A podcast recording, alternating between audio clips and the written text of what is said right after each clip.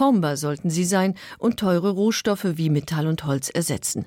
Das war die Grundidee, die hinter den neuen synthetischen Werkstoffen stand, die der Chemiker Richard Escal Kunststoffe taufte. International setzte sich der Begriff Plastik durch und avancierte zum Synonym für alles, was billig und künstlich hergestellt ist. Ein Pionier der ersten Stunde war Charles Goodyear, der 1839 Kautschuk mit Schwefel mischte und erhitzte. Durch die sogenannte Vulkanisation wurde der Kautschuk formbar. Gummi, der erste halbsynthetische Kunststoff, war geboren. Goodyear produziert in seiner Firma Zelte, Handschuhe und die ersten Kondome aus Weichgummi. 1850 entwickelt er das Hartgummi Ebonit, das als Ersatz für Ebenholz dient. Rund 50 Jahre später setzten die Brüder Seiberling Goodyear ein Denkmal, in dem sie ihre Reifenfabrik nach dem Erfinder der Vulkanisation benannten. Kein Denkmal, aber gleich 10.000 Dollar auf einen Schlag erntete John Wesley Hyatt für seine Erfindung.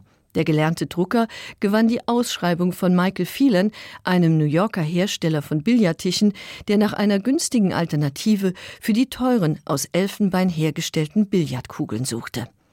Hyatt erfand 1868 das Zelluloid, aus dem schon bald massenhaft Gebrauchsartikel gefertigt werden, wie Puppen, Brillengestelle und Hemdkragen, sowie ab 1900 Foto- und Filmmaterial. Doch Zelluloid hat ein großes Manko, es ist leicht entflammbar. Ganz im Gegensatz zu Bakelit. Die Kunstharzmasse, die der flämische Chemiker Leo Berkeland 1907 entwickelt, ist hitzebeständig und isoliert gut.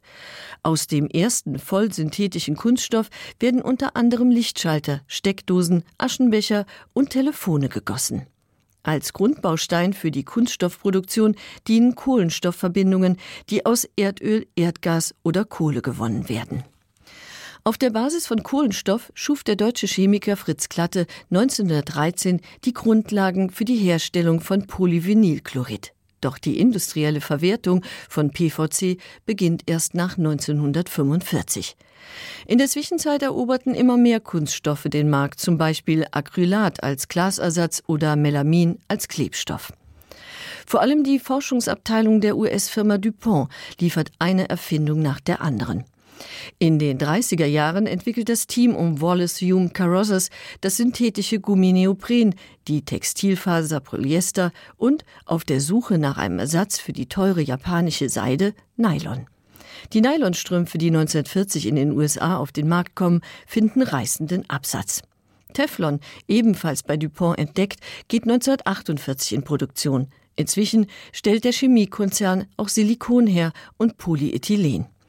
Polyethylen ist heute der weltweit meistproduzierte Kunststoff. Seinen Erfolg verdankt es unter anderem dem ehemaligen DuPont-Mitarbeiter Earl Celius Tapper. Er produzierte ab 1946 Haushaltswaren aus Polyethylen, die im Vergleich zu Glas und Porzellan nahezu unverwüstlich sind und sehr viel billiger in der Herstellung.